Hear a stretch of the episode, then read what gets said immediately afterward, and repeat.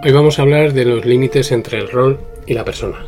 Vamos a intentar diferenciar lo que son los límites en las prácticas de lo que son esos límites entre el rol y la persona. O sea, los límites en las prácticas se establecen cuando tú dices, para mí la lluvia dorada es un límite o una limitación, ¿no?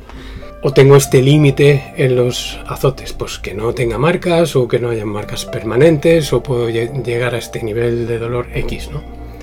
Esos son los límites en las prácticas que no tienen nada que ver con lo que vamos a hablar hoy.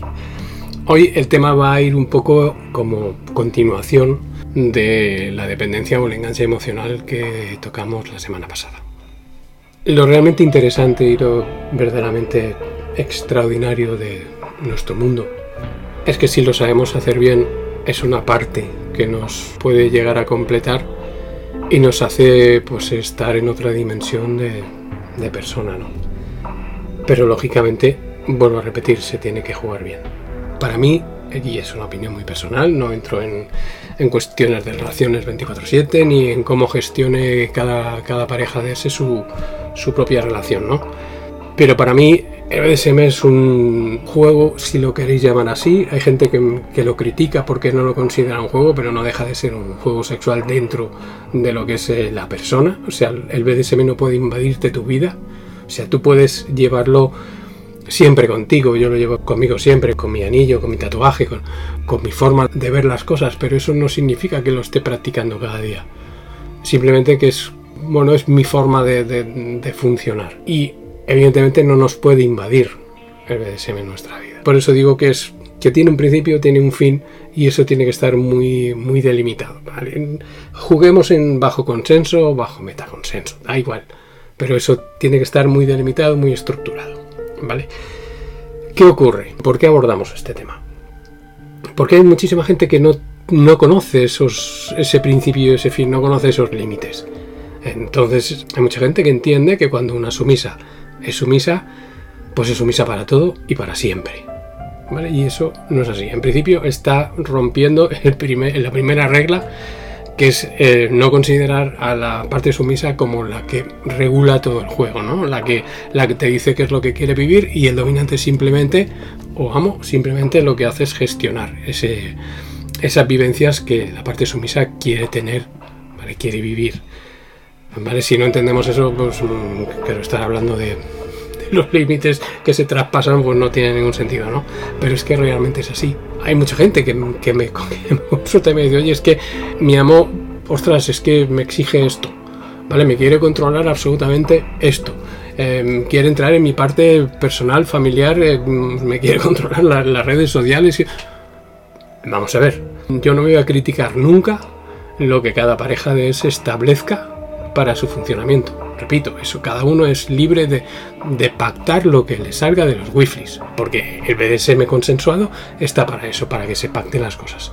Pero evidentemente nunca se pueden imponer esa serie de, de conceptos porque, porque es que eso, esto no es BDSM. ¿Vale? O sea, no, no podemos entrar en planos donde, donde las personas no, no nos den entrada.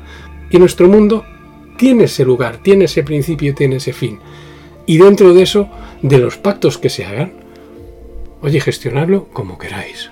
Si una sumisa le quiere dar el control a su amo de, de, su, de sus redes sociales como sumisa, no hay problema. Pero no puedes meterte en la parte personal. No puedes exigirle que, mm, oye, yo quiero tus claves de todo porque quiero, quiero controlarte, porque tú eres mía, porque tú eres mi sumisa, porque... No, eso no es así. Por eso el otro día, en la dependencia y en el enganche emocional, hablábamos de, de esos riesgos, ¿no? Que, que, cuando te hacen vivir cosas extraordinarias, por miedo a perder, muchas veces lo que, lo, lo, que haces es ir cediendo, ¿no? Y cuando te das cuenta, estás en un, en un agujero tal que ya no puedes salir, ¿vale? Con lo cual hay que tener muy, muy, muy, muy presente que siempre tenemos que estar con la cabeza totalmente fría y decir, de aquí, aquí, y punto y mi vida personal es mi vida personal y lo que yo quiero entregar y hasta dónde quiero jugar es otro tema. ¿vale? Otra cosa, lógicamente, es cuando esa relación de ese se establece como una parte de una relación de pareja de vida o de novios o ahí evidentemente ya estamos en otro plano. Pero no estamos hablando de eso, estamos hablando de ese gran marcaje que muchos amitos cuando pillan a una, a una chica que no tiene ni idea de cómo funciona este mundo, pues lo que hace es ¡pla! le marca sus bueno, su, cuadrante y oye, o pasas por aquí o y la chica, pues para no perderlo, pues evidentemente empieza a hacer, ¿no? Y cuando quiere darse cuenta, repito, está en, en un agujero tal que entonces es cuando se ahoga, se ahoga porque, porque ya lo tiene todo absolutamente entregado y entonces pues eso no, no hay vuelta atrás, ¿vale? O sea que tengamos muy claro, de verdad, siempre que el, BDSM es un juego consensuado, se juegue bajo consenso, bajo metaconsenso, que los límites de las prácticas son las que se pacten entre, entre las dos personas, los límites eh, del rol y la persona son los que se pacten entre las personas, pero siempre respetando la parte que cada uno quiera dar de su vida. Y ojo, quiero puntualizar que no estoy cargando contra los amos solamente, porque muchas veces los amos nos entregamos plenamente y las, y las sumisas no. Las sumisas se guardan muy mucho aquello, ¿no? Entonces, vamos a intentar hacer que las cosas estén muy equilibradas, ¿no?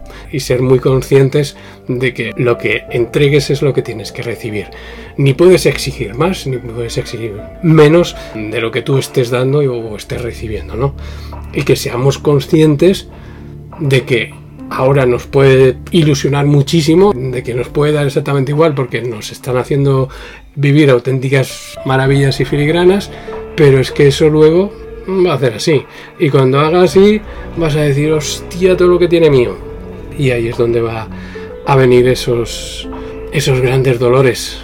O sea que seamos muy conscientes de verdad de dónde están los límites entre el rol y la persona. Y nunca, nunca ceder. Porque de verdad que nos vamos a arrepentir.